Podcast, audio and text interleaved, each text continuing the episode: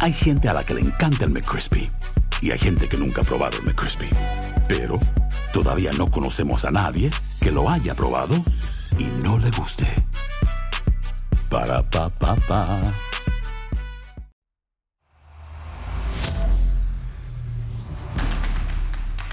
Algunos le llaman intuición, Ingenio. ocurrencia, viveza, chispa, colmillo, pasión, entrega o simplemente corazón. Nosotros le llamamos creatividad. La creatividad latina está en todas partes. Solo hay que saberla encontrar.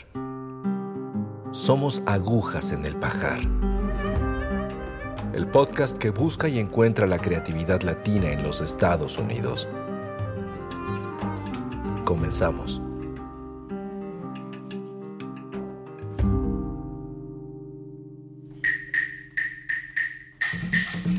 La música cubana ocupa un lugar en el corazón de todos los latinos, del mambo de Pérez Prado a Celia Cruz. Cuba es ritmo, Cuba es percusión, Cuba es sabor. El impacto que tuvieron en Estados Unidos los músicos cubanos que dejaron la isla a raíz de la revolución es absolutamente incuestionable. Hoy hay una orquesta cubana que recupera ese sonido original de los años 40 y 50, pero con composiciones nuevas que mantienen la calidad y nostalgia de los clásicos de antaño. Se llama la Orquesta Acocán. Su líder es José Pepito Gómez, un cantante de Camagüey que llegó a Nueva York hace apenas unos años y está haciendo cosas muy interesantes. Entonces, platícame un poco sobre la Orquesta Cocán, este nuevo proyecto que estás liderando. ¿Hacia dónde la quieren llevar? ¿De dónde se vino la grabación? Escuché que se grabó en Cuba con los mejores músicos de la isla. Platícame un poco del proyecto. Bueno, vamos a ver, yo llegué a, a- a Nueva York y, de, y cuando llegué yo venía de cantar de, en algunas orquestas ya de Cuba y principalmente en una de las orquestas que actualmente es una de las orquestas más famosas que se llama Los que son son en Cuba. Esta orquesta venía como parte de, de músicos que dejaron la orquesta Los Bam Bam y hicieron esta nueva orquesta con Pupi Pedroso, el pianista, que era casi el compositor de muchos temas de Los Bam Bam, arreglista. Hizo su propia orquesta. Yo estaba cantando con Havana Ensemble, que también era una orquesta que se derivaba de Iraquere. Y, y cuando Pupi hizo su orquesta, pues él me llamó para cantar. Y ahí empecé. Y vine por primera vez a Estados Unidos, vine a New York, conocí Nueva York y me encantó porque aquí uno tiene la posibilidad de poder tocar con muchos músicos que, que no son real- tal vez eh, eh, latinos, ¿no? Son de todas partes del mundo y gente talentosa que puede tocar cualquier música. Y eso me cautivó, vine a vivir a Nueva York. Entonces aquí, pues tocando con diferentes gente, una de las de la gente que toqué fue con Jacob, que tiene sus estetos, eh, ya, ya tenía su- sus estetos, estaba por grabar el disco con los hacheros. Y yo también eh, estaba cantando con otras orquestas, pero ya como más salsa puertorriqueña, otras orquestas cubanas. Hice mi propia orquesta aquí, eh, que casualmente tenemos un disco que se llama Pardo de Yaya. Y, y- y estaba ya involucrado dentro, si se puede decir, de la farándula eh, de neoyorquina. Entonces, cantando con Jacob y su grupo Los Hacheros, pues Jacob me dijo un día, mira, yo creo que debemos hacer un proyecto que se, que, que se pase de estas cosas que estamos haciendo, ¿no? Porque estas son cosas como más convencionales, algunos covers, algunas canciones, pero tenemos que idearnos una, un, pro- un proyecto que se salga de lo normal. Entonces yo tenía algunas canciones hechas que reestructuré para que cupieran dentro del formato que estábamos pensando. Y Jacob me dijo, creo que tenemos que llamar a, a un amigo mío que se llama Mike Ecro. Yo no conocía a Mike Ecro en ese momento, que es un pianista y un tremendo arreglista. Y creo que es una de, los- de las personas jóvenes pues, más talentosas en ese aspecto aquí en Nueva York. Y dije, bueno, pues, ok, a ver qué. Pues nos reunimos los tres y creo que eh, ahí en esa reunión pues dejamos claro qué queríamos hacer.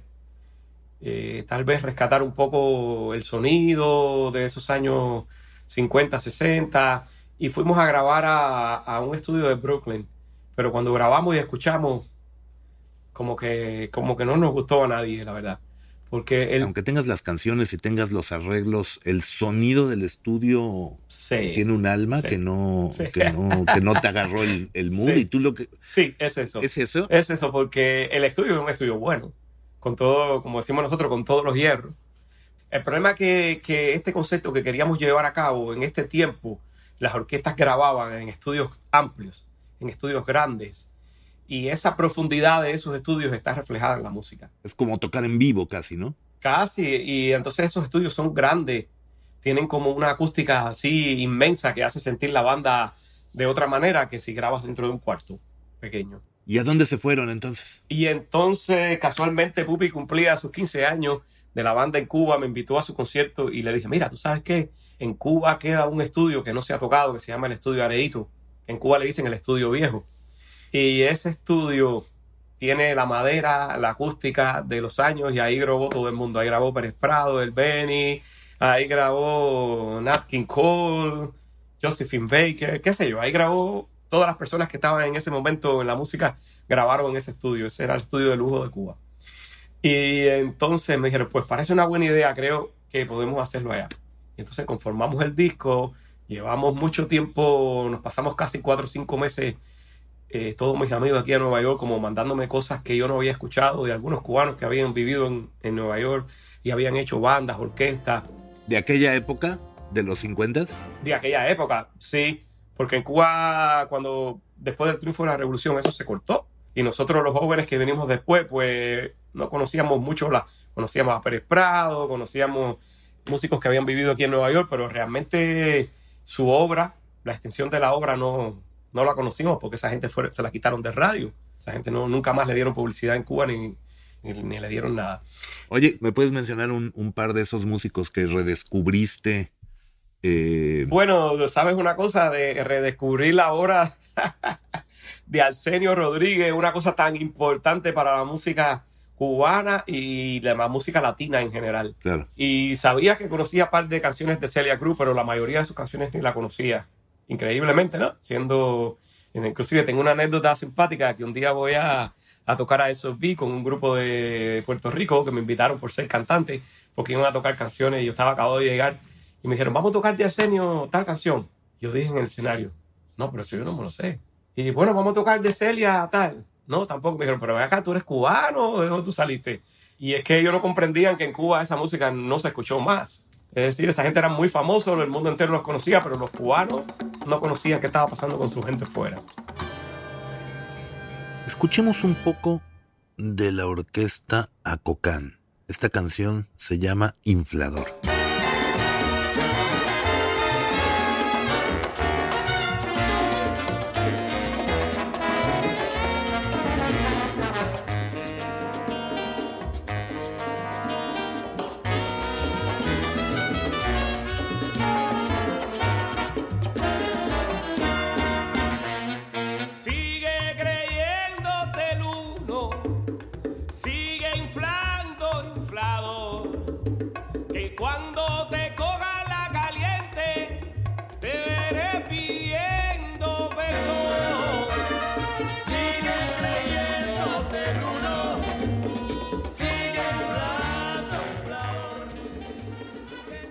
Parte de lo que motiva este proyecto entonces es rescatar ese sonido y traerlo, ¿no? Sí, ese sonido. Particularmente de donde se quedó la música aquí en Estados Unidos. Y, y entonces ca- ellos les gustó la idea, fuimos a La Habana y yo tuve la oportunidad de contactar con César López, que es un amigo mío de la niñez, eh, fue saxofonista de Iraquere, actualmente tiene Habana Ensemble, yo canté con él.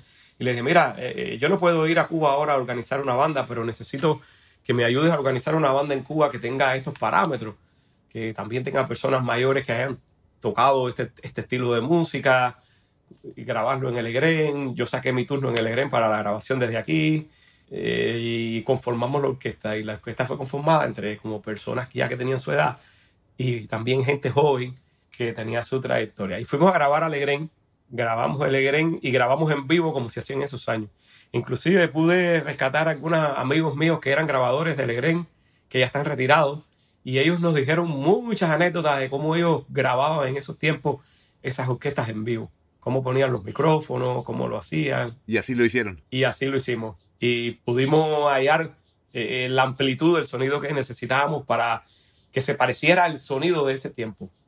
Porque realmente hubo un estudio de todas esas músicas para poder, para yo poder escribir canciones que fueran parecidas a las canciones de ese tiempo. Porque de nada vale usar un lenguaje que se usa ahora o giros melódicos que se usan ahora en las canciones y eso no, eso como que eso no va a pegar con la música. Entonces yo dije, yo tengo que estudiarme a qué se le hacían las canciones en ese tiempo, qué lenguaje, qué palabras usaban, las melodías. Tú escribes también las letras de las canciones, ¿no? Sí, todas las canciones de, la, de los dos discos. Y efectivamente, cuando escucho el disco hay un, un poquito de nostalgia, pero no suena viejo suena grande, suena muy potente, tiene la nostalgia de las canciones, de, las, de lo que te hacían sentir las canciones eh, de Benny Moré, pero al mismo tiempo suena contemporáneo. Sí, pues eh, eh, eso se lo debemos a Mike. Los arreglos de Mike, él tiene un, máster en música cubana y él sabe cada composición de acordes de, Arsenio, de Pérez Prado, del otro, cómo tocó él, cómo, cómo armaba la las armonías de sus de su instrumentos. Y entonces eh, eh, él, le ha, él le ha puesto dentro de los arreglos pues la actualidad, sin perderse eh, la esencia de los arreglos de esa época. Él ha hecho nuevos arreglos que son parecidos a esos arreglos, pero con la actualidad armónica. Y eso es lo que te parece que no, que no sea eh, viejo, ¿no? Que no se oiga. Oye, pero una canción es una canción y una canción tiene, si, si no tienes una buena canción, no hay arreglista ni, ni orquesta que te toque. ¿Qué, ¿Qué, hace una buena canción? Yo pienso que la manera de contarla, aunque la melodía es lo principal, ¿eh? la melodía es lo que, lo que la gente sigue, pero mm, la anécdota que está detrás de la canción, la historia que estás haciendo, de eh, la manera en que la escribas, que sea fácil que todas las personas la puedan entender eh, creo que eso es lo que viene acompañado. Oye, eso de que todas las personas puedan entender una canción te elimina también la posibilidad de ser muy local, ¿no? Claro. De hacer una experiencia muy... Es, es, raro porque de alguna manera tienes que ser general para que todo mundo se identifique, lo cual puede convertir las cosas un poco vainilla. sí, sí. Eh, entonces, ¿cómo, ¿cómo lidias con ese balance entre que todo mundo lo entienda pero que tenga corazón? Bueno, tratar de, de, eh, buscar las palabras que sirven. Eh, Sabes que una, que una palabra significa una cosa en, en, Colombia y otra cosa en México. Y la misma palabra. Entonces hay que tratar de jugar con eso, como ya conozco muchas cosas de México, muchas cosas de Colombia, Perú. Y, y bueno, pues trato de buscar un lenguaje lo más asequible posible porque necesitamos que todo el público se sienta identificado, ¿no? Y que si y no sé, si un colombiano oye la canción, pues que le quede igual que a un mexicano. Claro. Que le sirva su historia, que, que no encuentre nada raro, que no sepa qué, qué, se está hablando. ¿Cuál es tu relación con el público cubano en Estados Unidos? ¿Cómo están recibiendo la música? Sí, bueno, eh... es un poquito complicado para el público cubano porque el público cubano sufrió una metamorfosis para bien o para mal, también para bien y para bien y para mal dentro de la isla después del triunfo de la revolución y prácticamente nuestra música quedó ahí adentro, dentro de, un lugar cerrado. Y entonces se conocía muy poco y la música nuestra, con la que bailan los cubanos ahora, pues es muy diferente a esta música. Que llamada timba, ¿no? La llamada timba cubana. ¿Qué es la timba cubana, perdón? Eso se fue, yo pienso que uno de los, de los principales eh, precursores de esto fue Chucho Valdés con Iraquel. Yo creo que ahí empezó la timba cubana cuando hizo Bacalao con pan, una canción que se llama Bacalao con pan. Para mí, si oyes eso, eh, ahí empezó la fusión del jazz, eh, empezó el son con un poco de, de, de Después vinieron los Bambán con Chanquito y, y Pupi Pedroso y, y, Juan Formel. Hicieron un, ritmo que se llamó Songo, que prácticamente es lo que toca los Bambán. Y ese songo con, con, los metales de tierra, viento y fuego, con, lo, con la percusión yoruba, con todas esas cosas fue la que fue mezclando la manera de actuar. La música en Cuba fue desarrollándose de una manera que el mundo no conoció. Esta transformación de Iraquere y los Bambanes, básicamente principios de los 70 Sí. Esa sí, música que se quedó sí. adentro del bloque, digamos, de la isla. Ajá, a isla. Y eso desarrolló, así, así desarrolló el público el público bailador se desarrolló con esa música, que además eh, eh, eh, Cuba empezó a vivir momentos tensos, difíciles, para todos y eso mismo se empezó a reflejar dentro de la música. La música también se puso un poco agresiva, los arreglos se pusieron como bien filosos, cortantes, eh, los bloques percutivos se, se convirtieron bien complicados.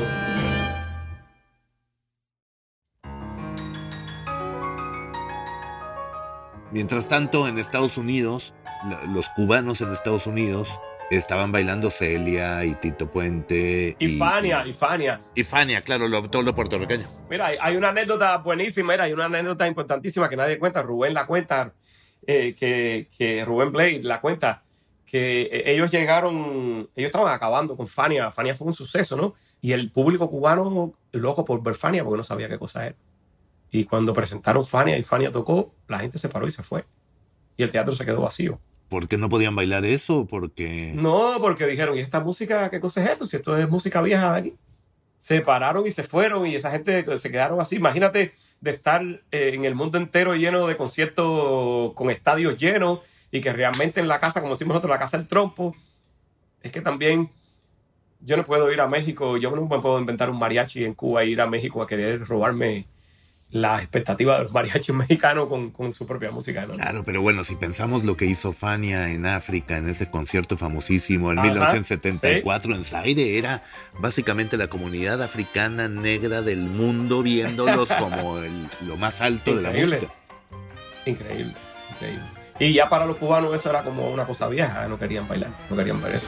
Y entonces ahora en dónde está, en dónde cae el proyecto de, de la orquesta Cocán en este movimiento entre Cuba y Estados Unidos? ¿En dónde está sonando? Precisamente yo pienso que en el centro, eh, tratando de, traer a la, audiencia cubana, de traerle el sonido de esa época que ellos se perdieron, porque ellos se perdieron este, sonido de estas orquestas cubanas eh, al estilo Big Bang, con arreglos con la influencia del jazz, y, y, eso se perdió en Cuba. Y esos arreglos se, se, perdieron y el público cubano nunca, nunca más. Entonces, eh, estamos logrando que el público que por lo menos vive dentro de Estados Unidos vuelva a, escuchar eso, vuelva a, ver este tipo de canciones, porque realmente ya para la timba no se compone así, ya la timba lleva como letras más agresivas, que es lo que donde viene el público eh, cubano, pero la gente que ha ido a escuchar, el público cubano que ha ido a escuchar a Cocán, pues se quedan así como diciendo, oye, pero esas canciones ¿De quién eran esas canciones? Esas canciones eran de Benny. No, no, no, esas canciones son de nosotros. Pero ustedes, ustedes mismos sí. Inclusive yo creo que fue una de las cosas por la que Dalton nos firmó. Porque eso fue una pregunta fundamental en, cuando hicimos la entrevista con el proyecto con ellos. Ellos dijeron, pero e, estas canciones son canciones viejas que le hicieron arreglos nuevos. O estas canciones son nuevas, como de, no, no, todo, todo, todo es nuevo. Entonces eso fue una, una cosa que le gustó muchísimo. Esto que platicabas de mm, se fueron a, Cuba y grabaron con algunos músicos viejos, digamos, no solamente no, no, una cuestión de edad, sino, sino gente con ya mucha carrera combinado con un grupo de músicos jóvenes pero no suena un poco como Buenavista Social Club, pero no es eso, ¿no? Es, no es músicos que estaban perdidos y olvidados y que ahora los traes de tour. ¿Los músicos que grabaron en Cuba son los que tienes en los conciertos en Estados Unidos? Sí, sí. Son los mismos músicos que grabaron los que están en el gira. Son los mismos músicos que grabamos, sí. Y es muy difícil, realmente, realmente quisiéramos que, el público cubano en general eh, nos apoyara con esto porque está, está, siendo muy difícil poder sacar la banda de Cuba. Muy difícil económica y políticamente, digamos. Eh, económica y políticamente porque eh, hay que hacer muchos trámites. Ahora, si tenemos la posibilidad de que la embajada americana pues vuelva a abrir en Cuba, pues ya ahí nos ahorramos porque realmente estamos sacando la banda a México. O sea, tenemos que pagar 10 pasajes a México, hotel, para pasarnos ahí por lo menos una semana para ir a la entrevista en la embajada, que nos den la visa y volver a pagar pasajes a Estados Unidos. Y, pues, usted sabe, es, costoso el trayecto. Pero vale la pena porque estamos trayendo gente que están en, el radar musical de Cuba actualmente, que para nada son viejitos olvidados. Tú eres de, de Camagüey, ¿no? De la provincia de Camagüey. Sí, de la provincia, un pueblito pequeño que se llama Florida. ¿Y cómo empezaste a cantar Porque tengo entendido que empezaste a cantar en Camagüey y de ahí había que llegar a La Habana, ¿no? Sí, sí. Platícame un poco de tu viaje a través de, de la voz. ¿Qué música escuchaban en tu casa de niño? ¿De dónde empezó? ¿Quién se dio cuenta que cantabas? ¿O cómo fue ese, ese proceso? Bueno, yo, yo de que tengo uso de razón canto. Y siempre hubo que comprarme una guitarra desde chiquitico. Y esas cosas, eso no, eso no fue después de viejo, digo yo, me lo aprendí, ¿no? Siempre estuvo conmigo. Y también, pues, mi papá y mi mamá tenían amigos que eran músicos. Siempre estuve con la música, cantando con los amigos de mi papá en un trío. Me ponían a cantar cuando chiquito. Estudié trompeta en la escuela, en la escuela de música de Camagüey. Y, y allí siempre tuve mi guitarra, aunque estudiaba trompeta, siempre tenía mi guitarra para yo sacarme mis canciones, eh, acompañarme las cancioncitas que tuviera, la canción que tuviera de, de, moda. Y ahí en la escuela pues se fue regando como que yo cantaba y si hacía así una fiestecita pues me buscaban, oye, pero ven para acá y canta aquí. Y entonces ahí se enteraron, le gustó. Ahí hay una, una orquesta que se parece mucho a la Orquesta Aragón, inclusive en su momento fue competencia de la Orquesta Aragón en aquel tiempo, una orquesta charanga que se llama Maravillas de Florida y esa fue mi primera orquesta. Me llevaron un día allí, me acuerdo que había una lista de cantantes y yo ni pensaba cantar en ninguna orquesta, ni tenía pensado cantar en orquesta ni nada. Lo mío era la trompeta y estaba para jazz y esas cosas. Y, entonces dijeron, no, pero prueba a este muchacho, que este muchacho tiene buena voz. Y yo me quedé así, no, pero ¿cómo que? Yo no sé nada de esto, no, pero pruébalo. Entonces me pusieron a hacer los coros y yo sabía de voces, a la voz arriba, la voz del centro, oh, qué bien. Bueno, ahora vamos a poner un tumbado y tú improvisa. Yo dije, no, no, pero yo no sé hacer eso, yo nunca he cantado.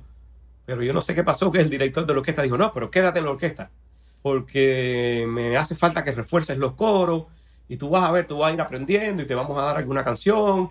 Y entré a la orquesta sin proponérmelo, tú sabes, sin nunca esperar que yo iba a cantar en una orquesta ni nada, eso me tomó por sorpresa. ¿Qué edad tenías? Creo que 18 años, 19. ¿Y esa orquesta tocaba en toda la isla o, o era muy localera de, de, Camagüey? Sí, tuve entrada, no pude resistir la escuela, tuve que irme de la escuela. Porque era muy joven, empecé a viajar ya con músicos adultos. Esa gente no paraban de trabajar. Era una, una orquesta que tenía mucho, muchos contratos dentro de Cuba. Empecé a ganar dinero y empecé a conocer la vida que no conocía de mil locuras y... Sí y aunque quería, cumplía con mi trompeta, eh, hablaba con los profesores y me llevaba la trompeta y todos mis estudios para el lugar, los hoteles donde estaba parando y viraba con mis cosas aprendidas. De todas maneras no, no pude con ese ritmo. ¿Te acuerdas cuál fue tu primera canción que te dieron? No, pues no. Oh, sí, se llamaba Tú me prometes. ¿Tú me prometes? Sí, sí, sí, era Diosiris, Diosiris el tecladista. Tú me prometes llevar contigo todas las caricias que te he dado Tú me prometes hacer de nuestro amor un Edén y me prometes tantas cosas que no sé. Era algo así. ¿Y cuándo fue la primera canción que escribiste tú? Tu primera original. Cuando llegué a La Habana y pude eh, escribir canciones para Charanga Latina, que comenzaba también a grabar su disco, y para Habana Ensemble después. Ya en los discos de Habana Ensemble hay mis canciones. Pero yo creo que donde más tuve éxito ya componiendo fue con Pupi Pedroso en, Los que son son. Porque ya las canciones pasaron a ser canciones que fueron nacionales, hit nacionales, hit a nivel nacional en Cuba. Y ya se convirtió, la orquesta se convirtió en una orquesta nacional de hit parade en cualquier parte de Cuba. Y ahí estaban mis canciones, pues yo pienso que ya esas canciones fueron las primeras que yo pude hacer, que que se escucharan en el país entero. ¿Cuál recuerdas como tu favorita, digamos? De ese tiempo, del trabajo a la casa. Del trabajo a la casa. Sí. Yo creo que esa fue la primera canción hecha por mí que, que, tuvo ese alcance nacional. Qué bien. ¿Y, que, y tu padre en Camagüey orgulloso? Sí, no, ya después ellos, cuando yo me mudé a La Habana y ya mi, mi vida musical se arregló, pues ellos también se mudaron a La Habana y ya tuve mi hija en La Habana y ya mi familia se colocó en La Habana. ¿Y esta mudanza a Nueva York cuándo, cuándo fue? En el 2008. ¿Y qué lo motivó? Yo, yo quería salir de Cuba porque quería conocer más sobre, sobre qué es lo que estaba pasando en la música a nivel mundial. Quería, a pesar de que la música cubana estaba súper buena y todo, pero yo quería cantar otras cosas también. Quería tener eh, eh, la oportunidad de, de, conocer gente de diferentes lugares del mundo. De, tú sabes, como que, tal vez escarbar un poquito en la historia, conocer. Y, llegué a Miami, de Canadá, entré por la frontera de, de Canadá, por Buffalo, eh, en las, en, la, en las cataratas de Niágara. Y entré y fui a Miami, pero no me... Tenía toda mi familia, mucha familia mía en Miami. Y, pero no sé, yo pensé encontrar en Miami como, como una oportunidad grandísima de música, pero Miami no era así. Miami prácticamente estaba muerto en ese tiempo. No existía. Y entonces Ralph Irizarry, el timbalero, fue el que me dijo, ven para acá, no te puedes quedar. Yo quería venir a, New York, pero no tenía cómo llegar, no tenía ninguna familia aquí, no sabía cómo. Y es muy difícil llegar así a una ciudad sin, sin conocer a nadie. Y Ralph Irizarry me dijo, tienes que venir, tienes que venir. Él fue el que, el precursor de que yo estuviera eh, en New York. Realmente le agradezco que me haya motivado y ofrecido esa posibilidad ¿no? de venir. Y, y entonces se me dio la oportunidad con un amigo que venía. Eh, rentamos un apartamento pequeñito y ahí empezó la historia. Oye, pues yo estoy muy entusiasmado con el potencial de la orquesta. Eh, Acocan, ¿cómo lo pronuncias? ¿Acocan o Acocan? Acocan, Acocan. ¿Qué significa Acocan? Eh, bueno, tú sabes que, en Cuba la, religión yoruba o, la religión que vino de África está muy presente. La religión, creo que es la segunda religión de Cuba. Y, muchas palabras del yoruba se quedaron ya dentro de Cuba. El cubano, la manera de hablar actual, tiene muchas palabras que vienen del yoruba y Acocán es una de ellas. Quiere decir de corazón. Si, si el cubano te dice, oye, tú sabes que lo que te digo es de Acocán, pues te lo digo de corazón. De corazón. La orquesta Acocán. Muy bien.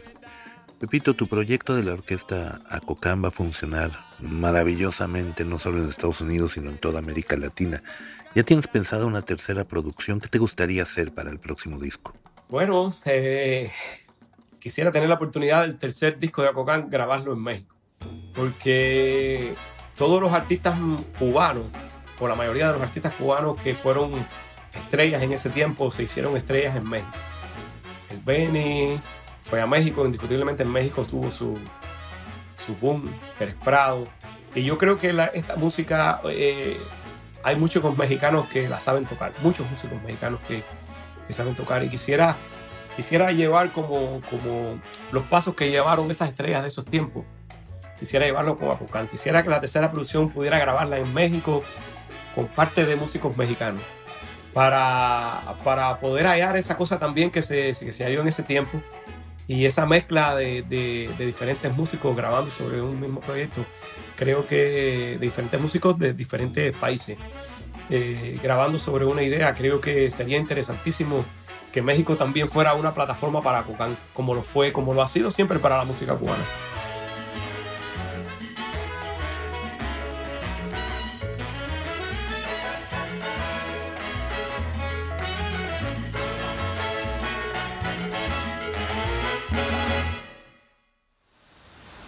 Así encontramos otra aguja en el pajar de las ideas, donde la creatividad latina tiene mil formas de expresarse.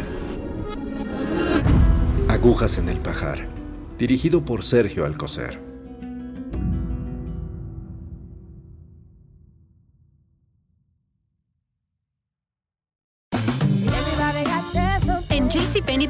Infinidad de regalos para el Día de las Madres hasta el domingo. Ahorra hasta 40% en todo Liz Claiborne y vístela de pies a cabeza con la última moda. Además, aprovecha las ofertas Yes Please, con diamantes y piedras preciosas a 25 dólares para miembros de JCPenney Rewards. ¿Aún no eres miembro? Inscríbete. Es fácil y gratis. Y regálale a mamá todo lo que se merece. JCPenney. Vale la pena. Ofertas válidas hasta el 12 de mayo en selección de estilos. Aplican otras exclusiones. Joyerías excluye de los cupones. Detalles en la tienda jcp.com.